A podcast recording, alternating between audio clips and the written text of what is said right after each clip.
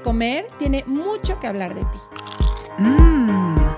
Aquí vas a escuchar historias reales de personas reales que también han estado en la búsqueda de la dieta mágica.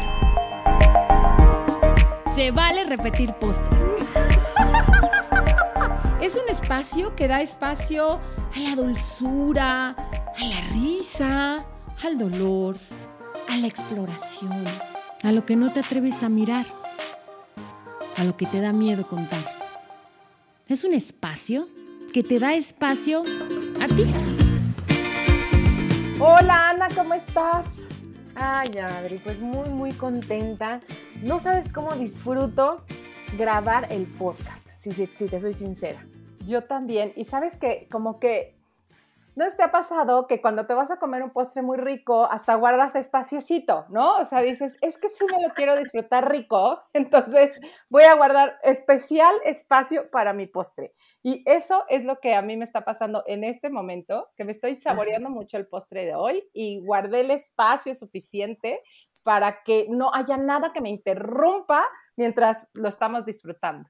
Pues cuéntanos de quién estás hablando, Adri. Estamos repitiendo postre. Sí. Alguien que ya ha estado con nosotros, que para mí es alguien, bueno, que me ha acompañado en, en muchos espacios de mi vida, en espacios terapéuticos, pero también en otros espacios porque me acompañó a la presentación de mi libro, de hecho tiene una participación en mi último libro. Gracias a ella conocí la psicoterapia corporal, es mi terapeuta, así es que bueno, ¿qué les puedo yo decir la emoción que me causa recibir a Débora Mesa, que es psicóloga por la Universidad Intercontinental con especialidad de posgrado en Gestalt y Biodinámica. Lleva 27 años dedicándose a la docencia y psicoterapia con adolescentes y adultos. Bienvenida, Débora. Ay, bienvenida. Hola, ¿cómo están? Me da mucho gusto estar con ustedes, verlas, repetir postre. Ay, sí, nosotros también, Débora. De verdad, de verdad, sé que vamos a disfrutar este postre como siempre te disfrutamos. Ay, muchas gracias. Estoy encantada de estar de regreso con ustedes. Ay, me encanta. Gracias. Que justo, este, platicando el otro día, Débora y yo, me dijo una frase que me dejó así como ¡tring! y que le dije, tenemos que hacer un podcast de esta frase que me acabas de decir.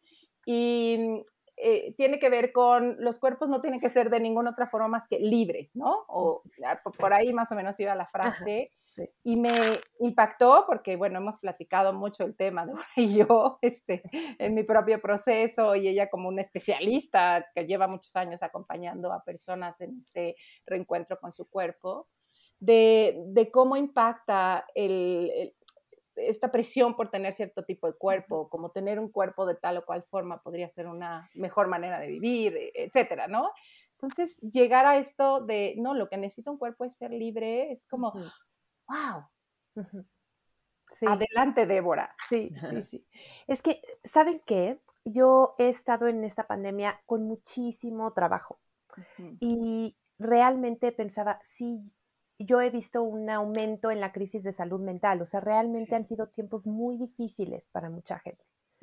Y una de las cosas que me impactó es el, eh, el, pico que hubo en trastornos de alimentación, en dificultades de imagen corporal, en depresión, en ansiedad. Y de verdad que me quedé un poco como cuestionando qué, qué está pasando. Claro que evidentemente la situación del aislamiento social y la pandemia ha tenido sus propias eh, complicaciones, pero me, sentía yo muy tocada por el hecho de que tantas jovencitas y tantas mujeres se hubieran visto como otra vez, como fuertemente afectadas alrededor del tema de sus cuerpos y de la alimentación, como si esta ansiedad y depresión y toda la tensión alrededor del tema de la pandemia hubiera eh, encontrado, em, se hubiera desplazado hasta estas zonas de conflicto que ya llevamos muchísimos este, décadas eh, batallando y trabajando alrededor de estos temas, pero es como si hubiera un disparador agudo y me hubiera yo sentido como muy, muy confrontada de qué está pasando, por qué se está eh, eh, saliendo por ahí toda esa presión. Y me, me invitaba otra vez como a reflexionar alrededor de nuestros valores como cultura, y de qué era lo que nos estaba pasando socialmente para que hubiera una fase tan aguda de este tipo de problemas. ¿Y con qué te, con qué te encuentras, Débora? ¿Qué, digo, me imagino que ha habido muchos disparadores entre, no sé, tú sabes más de esto, pero desde las chavas quizá volver a entrar em, en, conflicto al estar confinadas, quizá en, las dinámicas de familia, este, no sé, estar oyendo de allá afuera, como qué te das cuenta tú que, que, han sido estos grandes disparadores para que se agudice tanto estos trastornos. Sí, como dices, es un tema eh, muy complejo y no tiene una sola causa, ¿no? Yo creo que una de las cosas muy fuertes que ha pasado es el, en el confinamiento la, la, exposición al social media, a las redes sociales. Y, y eso como, una, como un disparador eh, eh, brutal en relación a un bombardeo constante de imágenes y de ideales.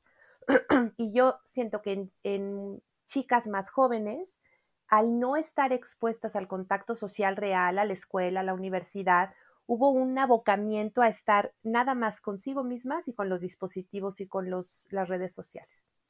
Y entonces, mucho de, bueno, pues entonces voy a hacer de esto mi tarea.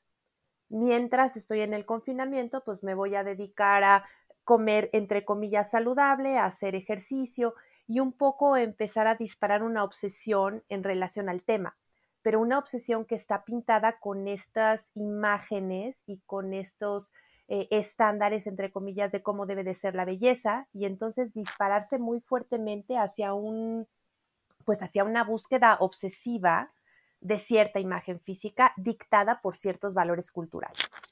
Por supuesto, ahora que, te escucho, justamente yo por diferentes lugares te, nos mandaban este mensaje de ya no tienes excusa, como estás encerrada en tu casa, ¿no? Entonces, pues ya puedes hacer dieta muy fácil. Sí. ¿no? Y normalmente estos mensajes venían por empresas sí. que venden productos para bajar de peso. Entonces, inconscientemente, pues tú dices, sí es cierto. ¿Y qué haces? Vas y los compras. Sí, sí. Y no saben de verdad cuántas eh, jovencitas tuve en la pandemia y he tenido en la pandemia que han precipitado el trastorno de alimentación o francas dificultades alrededor de la imagen corporal a partir de este tipo de anuncios y de este tipo de disparadores como de triggers en relación a, estás en la pandemia, estás metida en tu casa, no tienes nada mejor que hacer, cambia tu cuerpo. Y de ahí surgía un poco como también mi enojo de decir, chin, o sea, ya la están teniendo bastante difícil como para que encima estemos bombardeadas por este tipo de mensajes y estas niñas se precipitan, yo me imagino como con una resbaladilla que tiene jabón, empezando con la idea de tratar de, entre comillas, comer más sano y estar mejor con su cuerpo, y en un momento aventarse por esa resbaladilla y precipitarse en picada hacia eh, problemas de conducta alimenticia muchísimo más serios o problemas de autoestima muchísimo más serios. Entonces yo digo, bueno, pues no salió el tiro por la culata porque estaban estas niñas tratando de sentirse mejor consigo mismas y terminaron en unos problemas de autoestima y de confusión y de franco riesgo para su salud física y mental, mucho peor de lo que habían empezado. Sí, y ahorita, como decías, es, es, delicadísimo y la gente no creo que, yo que no lleva, no llega a captar, o sea, el daño que puede ocurrir, o sea, parecía que es muy inofensivo, yo me acuerdo cuando empezó, cuando empezaba la pandemia, tengo un grupo de, de WhatsApp con mis tías, algunas de mis primas, y en estos mensajes continuos, ¿no? De los memes, no sé, de después ya no vas a poder salir, pero porque no vas a caber por la puerta, ¿no? O qué bueno que te pusieron el cubrebocas, ojalá te lo dejes todo el día para que no comas. O sea, unas cosas, y yo en algún momento les dije, oigan, no tienen ustedes idea lo que para quienes tenemos un tema con la comida y para quienes nos ha sido complejo, em, tener, vamos, a recontrarnos con nuestro cuerpo, en fin, es bien delicado. Yo les pediría, porfa, que tomen un poco más de conciencia en, lo que esto podría generar. Creo que una por ahí me contestó así como, ups, perdón, les valió madres. Sí. O sea, digo, yo ya no me iba a pelear, ¿no? Lo dije una vez, o sea, dije, híjole, pero qué duro, porque a la gente, y es que era una gente cercana, ¿no? Como gente que además sabe mi tema, y es como decir, hay que exagerar, ¿no? Hay que payasa. Sí. No tienen idea de ver hasta dónde puede llegar.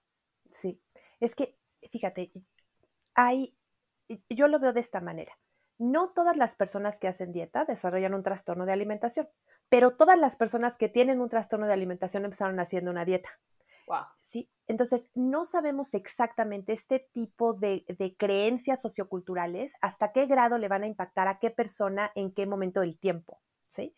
Entonces, dices ahorita, para quien tiene un problema, para quien tiene un problema alrededor de esta área, ese tipo de pensamientos, de memes, de imágenes, son tremendas porque son disparadores y precipitantes de cosas muy fuertes.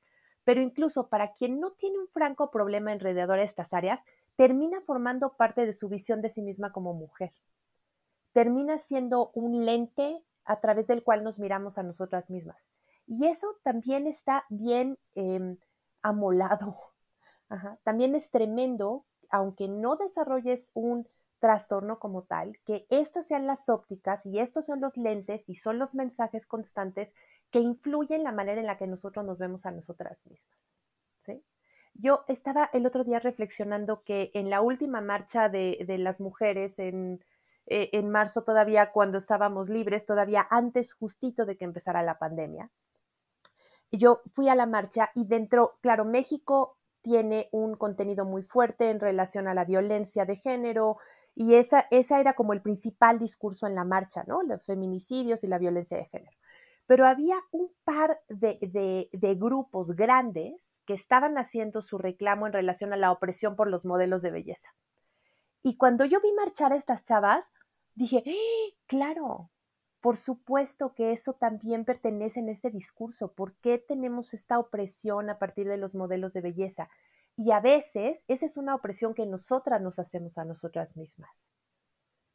Y para mí fue muy impactante porque pensé, claro, estas chavas, sus camisetas hablaban de los derechos de la, de la diversidad corporal, de que todos los cuerpos eh, tienen derecho a existir, de la liberación de la opresión de los modelos de belleza y la relación con el sistema patriarcal, etcétera. Era todo un discurso muy complejo, pero yo las veía y pensaba, claro, tienen tanto derecho de estar aquí reclamando estos principios como todos los otros principios que formaban parte de esa marcha, ¿no? Y yo creo que eso es algo que está constantemente en nuestra psique, eh, infiltrándose en la forma en la que nosotros concebimos nuestro valor y nuestra belleza. Fíjense que ahora, yo pensé que ya ni existía Miss Universo, ¿no? Ah. Y de Ay, pronto, sí. el otro día, a ver que sí, ¿no? Y hasta estaba con mis hijas y decíamos, ¿en qué momento? Porque bueno, yo de chavita sí fui de las que esperaba el concurso de Miss Universo y era una emoción y ver y sobre todo que llegara a México y demás. Pero ahora que lo, lo, vi un ratito, pues con estos ojos diferentes, sí era impactante como cómo se puede evaluar y premiar a esto, ¿no? O sea, el, y a ver en traje de baño y que la gente vea si sí mereces un premio por tus pompas, por tus piernas. Eh, y luego vi un meme que también circulaban por ahí de un, de, como que estaban tras bambalinas y estaba una de las mises diciendo, por favor, un chocolate, por favor, un chocolate, ¿no? Y le decían, no, tú no puedes, por favor, por favor, un chocolate, ¿no? O sea, ¿cómo pueden premiar esto, no? Esta cosificación, según esto que ya le habían metido como bueno, pero que tengan algún trabajo social, ¿no? Como que entonces también tienen ahí. estas aptitudes, ¿no? Pero al final no es cierto, ¿no? Y dije, qué, qué duro esta cosificación de, de premiar esta, estas bellezas que además tienen atrás, como ya lo hemos visto y se ha abierto unos trabajos durísimos de y no comes en no sé cuántos días y te deshidratas y te operas y te para llegar a tener ese cuerpo que todo el mundo admire y que tiene atrás por lo general una historia de maltrato así, bueno, del otro hacia ellas y de ellas mismas hacia ellas mismas. Sí. Yo me enojé, Adri. Yo también Debo me enojé. confesarles, o sea, ¿no? Que ganó la mexicana y en lugar de decir, ay, qué padre, me enojé. Dije, ¿cómo es posible que en esta época no todavía hay, o sea, existan concursos de belleza. Sí. Me parece del año del caldo, la verdad. Sí, sí, sí, está del año del caldo. Yo también me enojé. Pensé, a mí lo único que me gusta es el traje de alebrije.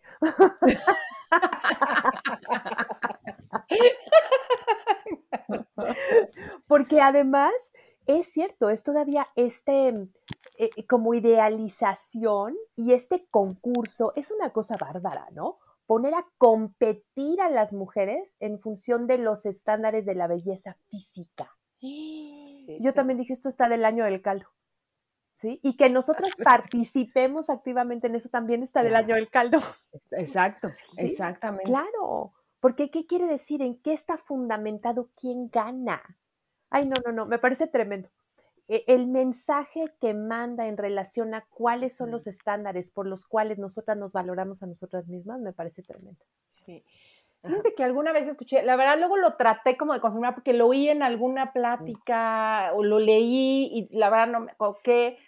Em, cuando se libera el voto a la mujer en Estados Unidos, al muy poco tiempo empieza Miss Universo, ¿no? Entonces lo ponían un poco como, ok, ya, ya, ya tienen libertad, a ver si tanta comadres. Les ah, voy a poner un grillete y además se lo van a poner ustedes mismas, ¿no? O sea, se me hace un poco como maquiavélico de te voy a encarcelar, pero ¿qué crees? La novedad es que yo no voy a gastar ni en cadenas, ni en, ni en veladores, ni en cuidadores. Tú te vas a encarcelar solita teniendo que tener un cuerpo como el que te vamos a decir que tienes que tener, porque de verdad es una cárcel. Claro, claro. Claro. El otro día estaba leyendo un artículo de una mujer que ya, ya es más grande, que se llama Susie Orbach, que fue de las primeras que empezó a escribir, eh, escribió un par de libros que se llaman eh, Fat is a Feminist Issue, ¿sí? No, no, no, sé bien cuál haya sido la traducción, pero básicamente que la gordura es un asunto de feminismo, es un tema feminista. Y fue de las primeras mujeres que en los años 70 escribió reclamando la voz eh, feminista debajo de esos modelos opresores de belleza. Y leí ahí un artículo reciente de ella y esta mujer decía, yo pensé que cuando yo escribí ese libro y hubo este movimiento de las mujeres con mucha fuerza en los años 70, realmente nos íbamos a empoderar lo suficiente como para pasar por encima de esta, de esta cárcel, de este modelo. Y tristemente veo que hemos logrado como mujeres muy poco. Sí, estaba bien fuerte. Y cuando yo veo a estas chavitas, que yo trabajo mucho con adolescentes y, mucho con, población adulta, pero les tengo como mucho cariño particular a las, las chavitas que se están como desarrollando y construyendo su identidad y descubriéndose a sí mismas. Y cuando veo que una y otra vez alrededor de la construcción de la identidad está puesta la imagen física, y qué tanto ellas pueden o no caber en esas imágenes de belleza, digo, chin, hemos avanzado muy poco. Y ahora se precipita mucho por, entre comillas, el estilo de belleza saludable, que ese es ahora un poco como por donde entra el discurso, ¿sí? Totalmente, ahora que, te escucho, eh, justamente en la semana, en mi trabajo pues hay chavas, ¿no? De 20, 22, 18. Ay, y las veo y, me identifico tanto con ellas, porque yo, yo soy actriz, ¿no? Y pues yo a su edad también estaba como ellas, ¿no? Tratando de hacer estas dietas de moda, tratando de conseguir cuerpos que de verdad duran tres minutos y rebotas. Y entonces, pues yo trato de respetar, ¿no? Sus, los procesos de cada quien, aunque me, debo decirles que me cuesta mucho trabajo. Y justamente esta semana tuve la plática con una de ellas que se sometió a una dieta sumamente estricta y en la semana se sentía muy mal de la panza porque hizo una dieta tan estricta que ahora comer cualquier cosa le cae mal, le inflama. Y entonces empezamos como a platicar, ¿no? Le empecé a platicar como del, del, del podcast, de mi historia. Y entonces ella me decía, es que Ana, yo me vi ahora, como se está transmitiendo ahora la novela, digo, eh, me vi en los primeros capítulos donde yo me sentía muy gorda y me veo tan bonita. Y digo, no sé en qué momento yo me sentía y me veía así.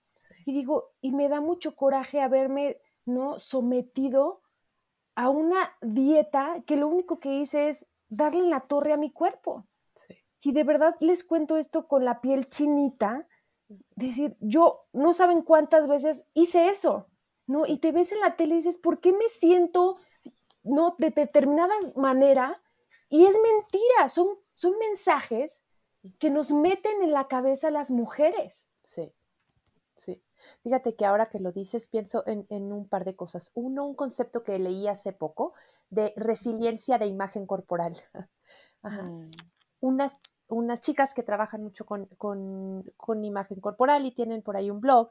Y entonces hacían esta propuesta, ¿no? Que habían investigado quiénes eran las mujeres que tenían imagen corporal y satisfacción corporal más alta, más saludable. Y cuando hacían la investigación de, bueno, las mujeres que están satisfechas con su cuerpo, ¿cómo lo logran? Ajá, no, no vamos a pensar en a las que les falta, vamos a ver cómo están las que lo han logrado, las que están contentas. Y el 90% de las mujeres que habían participado en el estudio habían en algún momento de su vida atravesado un periodo de insatisfacción consigo mismas y una crisis de autoestima en función de lo que estamos platicando.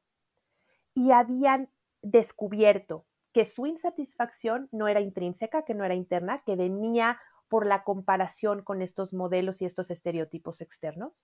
Habían hecho el proceso y la reflexión de que esos no eran valores a los que ellas realmente se apegaran de corazón, que habían sido introyectos o ideas aprendidas, y habían hecho un proceso de disrupción y de ruptura interna de decir, no, yo no me voy a ver a mí misma y no me voy a valorar a mí misma por esos medios. Así que se habían empoderado, habían hecho casi una revolución interna para decir, estos son los valores con los que yo me voy a apreciar a mí misma. No me voy a someter a esas imágenes. Y a partir de esa lucha interna habían llegado a esos espacios de, de altos niveles de satisfacción consigo mismas. Y se daban cuenta que curiosamente este era un factor que muchas de estas mujeres compartían. Entonces, yo creo que, que, que mm, una de las cosas que hacemos para valorarnos a nosotras mismas es cuestionar y actualizar estos valores sociales. Claro, algunos son sociales y familiares, otras la familia no entra tanto en este discurso, pero socialmente de todas formas estamos bombardeadas porque con que salgamos a la calle y veamos un par de anuncios o tengamos este Instagram, pues ya tenemos el mismo bombardeo, ¿no? Entonces, una de las cosas que a mí me entusiasmaba reconocer es, bueno, ese discurso está ahí afuera y también en cada una de nosotras, en cada chavita, en cada mujer, está la posibilidad de decir, a ver, esto es lo que yo estoy teniendo bombardeado todo el tiempo, ¿qué tanto lo creo? ¿Hasta qué punto yo me voy a identificar con estos valores? ¿Qué me voy a hacer yo a mí misma a partir de este discurso? ¿Y qué tanto yo me someto a esto o no? o peleo como una revolucionaria y digo, no, esa no va a ser la manera en la que yo me voy a ver a mí misma. Y fíjate cómo en la instrucción que, que creo, bueno, yo por lo menos recibí mucho tiempo, fue al contrario, si logras someterte lo suficiente, vas a lograr el poder, porque entonces si logras adelgazar lo suficiente o tener el cuerpo de tal o cual forma, eso te va a dar el poder de sentirte segura de ti misma, de salir a la calle y ponerte la ropa que quieras, de tener relaciones, eh, pues como tú mereces, porque yo si recibí él, así no te va a querer nadie, este, y qué duro, hay algo que dice mucho Débora, me, me encanta que son estas parajodas, ¿no? Em, de buscando aparentemente ese poder pues lo que estoy haciendo es quitándome el poder, ¿no? Y cómo el poder viene justo a decir, es que yo no quiero hacerlo así. Exactamente, exactamente. Y, esto a mí me lleva a de verdad lo que he traído un poco dándole vueltas y dándole vueltas en todo este tiempo. Y yo pensaba, nos, nos falta regresar a la conciencia del valor intrínseco del ser. ¿Por qué nos estamos valorando a nosotros mismos, los seres humanos, hombres y mujeres, en función de lo que hacemos, de lo que logramos, de lo que tenemos o de cómo nos vemos. ¿Por qué estamos poniendo nuestro valor como seres humanos en cosas externas al ser? ¿Por qué nos cuesta tanto trabajo sentir el valor intrínseco de ser las personas que somos?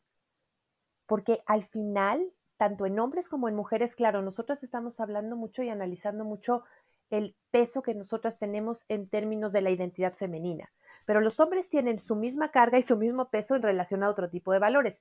¿Qué coche tienen? ¿Cuánto eh, ganan de salario al mes? Etcétera. Hay, otro tipo de, de estereotipos o de presiones que da la valoración y la identidad masculina. Entonces, tanto hombres como mujeres estamos oprimidos a qué es lo que tendríamos que hacer o lograr o cómo deberíamos de vernos para ser considerados dignos de amor y valiosos como seres humanos. Y yo de verdad que pensaba, eh, nos está faltando mirarnos a nosotros mismos en el valor de ser los seres que somos. Y mucho pensaba, eh, venía a mi mente la idea de cómo es cuando nosotros vemos a un bebé pequeño, cómo es cuando tenemos a un bebito o a una bebita en nuestro cuidado, cómo es cuando una mamá o un papá ve a su hijo pequeñito. No valora el ser de ese bebé por lo que ese bebé logre o por cómo ese bebé se comporte son pequeños momentos donde tenemos la conciencia de valorar la vida porque la vida es. Tú ves a ese bebé y te parece hermoso y te parece maravilloso independientemente de cómo se vea, solo por su existencia misma. Son esos momentos donde nos da la conciencia para apreciar la belleza del ser. ¿Y cómo sería que pudiéramos vernos a nosotros mismos de esa manera? ¿Cómo sería que pudiéramos apreciarnos y sentirnos felices de ser quienes somos solo porque somos? no por las cosas que logramos o no por cómo nos vemos. Que esa sería un poco, pues la libertad. Exactamente. la libertad de solo soy. Sí. Que de ahí surge esta frase que tú y yo platicábamos, de un cuerpo no tiene que ser nada más que libre. ¿Sí? ¿Hasta qué punto podemos reconocer el gozo de vivir la vida que tenemos solo por el gozo de vivirla y de ser las personas que somos solo porque somos, no vivir en una carrera constante eh, tratando de alcanzar no sé qué cosa eh, valorada socialmente y puesta como un, como un objeto de ambición, no sé por quién. Y siento que al momento de dejar este cuerpo libre, es como mucho más fácil escuchar ¿no? las señales que nos manda. Decir, hoy, ¿sabes qué? Si tengo hambre, no tengo hambre, quiero descansar, me siento tenso, ¿no? Creo que dejarlo ser, ¿no? Dejarle en libertad, o sea, las escucho y digo, wow, ¿cómo reprimimos tanto al cuerpo constantemente? No solo con comida y dieta, sino también con emociones, con el deber ser. Claro, claro. Fíjense que un poco cuando estaba como fantaseando la charla de hoy, me acordé de una, una experiencia que tuve hace muchísimos años, recién egresada de la universidad, yo creo que tenía 22, 23 años. Y en aquel tiempo yo todavía estaba, em, eh, bueno, estaba como jovencita, acababa de terminar psicología, todavía estaba un poco como comprendiendo cuál era mi manera de aproximarme al desarrollo humano y cuáles eran mis valores y en función de qué tipo de de corrientes y de perspectivas iba yo a trabajar conmigo misma y con los demás. Y en ese tiempo fui a un lugar en el norte de California, en la costa, norte de California, que se llama Esalen. Y es un lugar que había sido muy famoso en los años 60 y 70 como una meca del desarrollo humano y del humanismo en Estados Unidos. Y este lugar tiene una característica, hay muchísimos talleres, todo el tiempo simultáneos, de trabajo personal, de psicología, de meditación, de artes, es como una meca entre arte y desarrollo humano. Y una de las características es que tiene unos baños nudistas que dan al, acantilado del mar en la costa de California. Así que yo estaba jovencita y llegaba yo con mi traje de baño. Y cuando vi que los viajes eran nudistas, los baños eran nudistas, eh, solo me di la media vuelta y me regresé a mi cuarto. La primera vez no pude entrar. Me quedé paralizada cuando vi a un señor desnudo frente a mí. Dije, eh, me di la media vuelta y me fui. Iba yo a ir 10 días y hasta el quinto día tomé la fuerza y me animé para irme a meter a los baños y conocerlos, que era una cosa como muy este, importante del lugar, porque eran unos baños sulfurosos calientes, era un lugar muy padre. Y cuando finalmente eh, tomé suficiente fuerza y valentía para irme a meter a los baños, que además eran mixtos, una de las cosas que me pasó y que fue verdaderamente una revelación para mí fue ver la diversidad de cuerpos. Desnudos, hombres y mujeres, jóvenes, jovencitos como yo, viejitos, grandes, gente joven, gente grande, gente intermedia, todo tipo de cuerpos, todo tipo de colores, piel clara, piel oscura, piel amarilla, piel roja, piel blanca, piel negra, todo tipo de pieles, todo tipo de cuerpos, bajitos, altos, altísimos, chaparritititos, flaquitititos, gorditos, más gorditos, todo tipo de cuerpos. Y una de las cosas que me pasaba a mí estando ahí en los baños viendo a toda esta gente desnuda, porque además como todos estaban desnudos, ya no había la fijación de, ¡Ah! estás desnudo, ya a nadie le importaba, ya era una cosa que había pasado al fondo de la conciencia. Y realmente la gente estaba compartiendo, algunos llorando, algunos cantando. Era mucho como un compartir los procesos emocionales de gente que lo que tenía en común era la búsqueda de la sanación. Y en esa convivencia en las tinas, una de las cosas que a mí me pasó fue realmente pensar, ¿cómo puede ser que nos juzguemos tanto? ¿Cómo puede ser que tengamos tanta opresión por nosotros mismos? ¿Y cómo puede ser que lo que es más valioso de nosotros como seres humanos pase al fondo de nuestra conciencia? porque era evidente que éramos diversos, que nuestros cuerpos eran diversos, que nuestras formas eran diversas y que realmente lo que hacía que una persona fuera realmente hermosa no tenía que ver con cómo se veía, tenía que ver con la naturaleza de sus sentimientos y con cómo ella se experimentaba a sí misma. Y es un poco lo que decías hace rato, Ana, de esta eh, compañera que te topaste en la novela y te hablaba de cómo ella se había visto a sí misma después cuando podemos mirarnos con otros ojos, cuando nos salimos un poquito y podemos mirarnos desde una óptica diferente, nos damos cuenta de la intensa belleza y riqueza que tenemos como seres humanos todos, también en nuestra diversidad, y creo que sentimos un poco de compasión y de dolor por nosotros mismos, de habernos oprimido tanto, sobre todo a lo güey, de habernos oprimido tanto sin necesidad de hacerlo. Porque llegamos a un punto de decir, pero yo esta lucha, ¿por qué la he peleado? Si en el fondo ni me importa.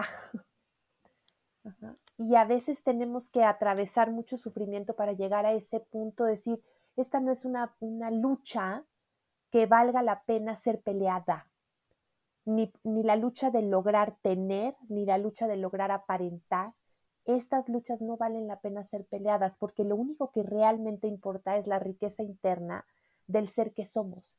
Y ahí es cuando empezamos a mirarnos con unos ojos diferentes y cuando podemos rescatar esto del valor intrínseco del ser. Ay, te oigo y me vienen de veras ganas de, llorar. Dices que, porque aparte toda guerra deja destrucción. Y la destrucción sobre todo a mí me duele el alma de cuántas personas nos quedamos esperando que la vida llegue.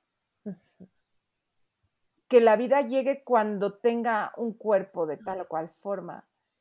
Y, todo lo demás, y, este negarse incluso el aproximarse a, a otras personas o al placer, a, a sus logros, a lo que realmente quieren en la vida y se quedan encarceladas en no porque no tengo un cuerpo adecuado, o sea, me duele el alma.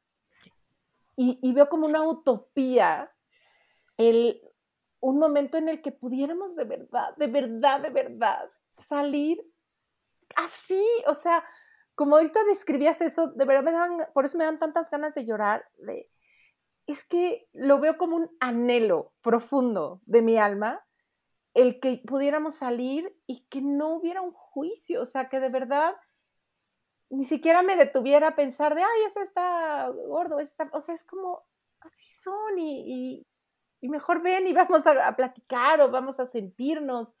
Es, dolorosísimo. Sí. Bueno, a mí me parece, para mí que ha sido una lucha constante y que, y que sigue en momentos, Em, el, bajar como mi, valía en relación a, si me veo de tal o cual forma y ver cómo ocurre, ¿eh? o sea, porque ha sido tantos años de recibir esa instrucción que ¡pum! ¿no? Cómo ocurre que ahí, gracias a Dios, llego con Débora y me ayuda, ¿no? A, replantear, pero, pero no todos tenemos, ¿sabes? el privilegio de llegar con una Débora, ¿no? O este, a decir qué pasa. y por eso estos espacios me parecen tan importantes de oírlo, o sea, de oír que hay otros valores y que realmente son los valores, o sea, los reales valores, los que sí valen. Así es. Ay, Adri, te escucho y para mí llega una Adri a mi vida, ¿no? Porque durante mis veintes, o sea, a veces me siento y, y recuerdo mis veintes con tanto dolor, porque de verdad no saben todas las cosas que yo postergaba y postergué por no tener el cuerpo que yo tenía en la cabeza, que debería de tener, ¿me explico? Entonces dejé de hacer proyectos padrísimos, laborales, eh, dejé de hacer fotos, ¿no? Porque siempre, no, es que como no, nunca tengo el cuerpo adecuado, entonces posponía, posponía, posponía, y hoy veo esa chava de 20 y digo, ay, ¿por qué? ¿Por qué dejaste, no, tantas cosas? Y, y, Adri, tú llegaste a mi vida a meterme un chip, ¿no? Que lo he platicado varias veces y que dije, o sea, ¿cómo no voy a hacer dieta ni al caso, ¿no? Y pasó el tiempo, Adri, y de verdad para mí hacer este proyecto contigo es como reforzarme, ¿no? Es, es como mi terapia, ¿no? Escuchar gente como Débora en decir, sí, o sea, estoy en el camino correcto, ¿no? Nunca voy a tener el cuerpo que las redes sociales me están pidiendo, pero yo lo que tengo lo amo y estoy tratando de vivir mi vida al máximo. Híjole, Ana, dices eso y a mí se me enchina la piel. Realmente pienso, es que eso es completamente cierto. La vida es ahora. Si algo hemos aprendido en estos tiempos es que la vida es ahora y que sí somos suficientes, así como somos. Si pudiéramos realmente mandar este mensaje de liberación, esto es, la vida es ahora y tú eres suficiente siendo la persona que eres para tomar tu vida para abrazarla y para disfrutarla. No tienes que ser nada diferente a lo que eres para poder tomar la vida y vivirla y disfrutarla.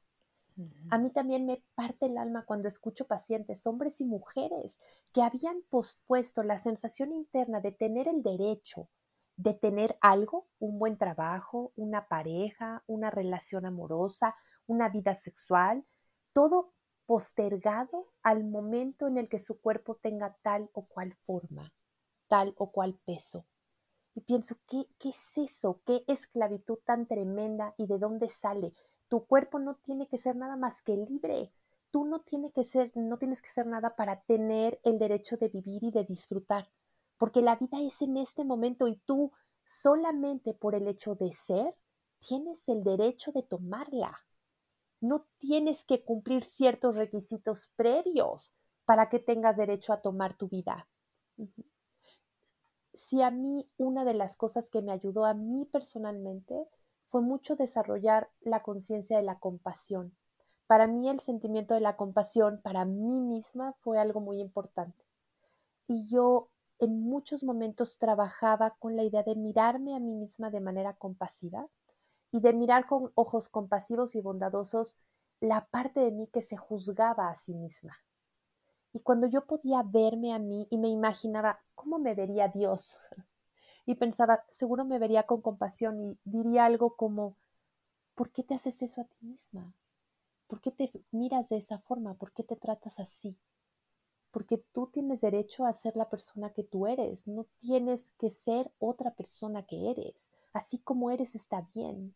Y para mí ese trabajo de autocompasión, de mirarme a mí misma incluso con dulzura ante las partes que se juzgaban internamente a sí mismas, ese fue un paso muy importante en mi propia liberación. Por eso pensaba este ejercicio de la foto, de verdad, conseguir una foto de cuando éramos pequeñas y mirarnos a nosotras mismas con esos ojos, con los ojos de la valoración de la vida solo porque es, la belleza de la vida adentro de esa persona y luego pensar, ah, esa niña somos nosotras mismas y luego mirar con compasión las partes de nosotras mismas que tienen dificultad para creerlo. Y creo que, ese es un, profundo camino para la, para la liberación, para realmente liberarnos y poder tomar la vida del momento presente. Yo así no puedo ni hablar. de verdad, o sea, digo, wow. Ven, por eso les digo que es una terapia esto para mí me ha cambiado a mí la vida. O sea, escuchar, ¿no? Escucharte, Débora, como dice Adri, con tanta dulzura. Digo, si yo también lo hubiera escuchado en su momento, pues algo, algo hubiera cambiado. Porque también creo que a veces ese chip que nos meten es tan profundo que sacarlo cuesta, ¿no? Y, a veces, como, como tú dijiste, Adri, se nos detona. Yo les voy a contar un recurso que a mí me gusta mucho pensar que la personalidad no es de una sola pieza, o sea, tenemos distintos aspectos dentro de nuestra personalidad y a veces, eh, me lo imagino, deberíamos de pensar que tenemos una junta de consejo. Así que están todas las distintas Adris, todas las distintas Anas, todas las distintas Déboras sentadas alrededor de una mesa. Y entre ellas están dialogando cuál va a ser el siguiente paso y cómo nos vamos a tratar nosotras mismas y cómo nos vamos a ver y cómo va a suceder todo lo que sucede dentro de nosotras. Y a mí a veces me gusta jugar con esas imágenes y pensar, bueno, a lo mejor tienes a una persona dentro del consejo que es muy dura y muy exigente y te hace sentir que tienes que cumplir esas cosas para ser valiosa. Pero tienes otro miembro del consejo que también eres tú misma que es muy sabia y que está muy conectada a su corazón y que ve más allá, ¿sí? Y tienes otra parte de, de ese consejo que es la que sale y da la cara al mundo. Y a veces están negociando entre ellas. Y a veces un recurso es tener este diálogo interno y saber, bueno, de pronto algo es un disparador para la juez, pero la juez no está sola y no es la única que manda sobre lo que va a suceder, también están las otros miembros del consejo. Y una de ellas le dice a la juez, tranquila, cálmate, que eso no es lo único importante. Así que tenemos un poco un diálogo interno de todas las partes de nosotras mismas que nos ayudan a reorganizar mejor cada momento. Porque como dice Adri, esto no es un proceso que sea eh, inmaculado, inmovible, constante, está en constante movimiento. Y a veces, dado todos los estímulos externos, resuenan con aprendizajes viejos, como decía Sana, el chip que está tan metido que no necesariamente es fácil desactivar. Así que necesitamos crear patrones neurológicos nuevos, formas nuevas de mirarnos y de tratarnos a nosotras mismas. Y en esta idea de que tenemos una junta de consejo y son distintas partes de nosotras que están dialogando, yo siento que es como un recurso un poco hasta lúdico para decir, ay, ya siéntese señora, pase usted a juzgar a otra persona al siguiente evento.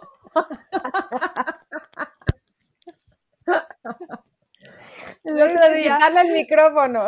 Trabajaba, claro, el otro día trabajaba con una chavita y me decía, es que esta es como, como institutriz inglesa.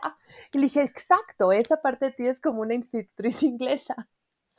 Entonces, em, creo que e, la idea como de ver estas partes de, de nosotras mismas y reírnos un poco y saber que estamos creando nuestra autoestima y nuestra satisfacción de manera constante es algo muy, muy importante para que tampoco nos sintamos mal con nosotras mismas cuando no nos sentimos tan bien y podamos tener espacio de compasión y de comprensión a integrar amorosamente estas partes de nosotras mismas que todavía necesitan ser maduradas.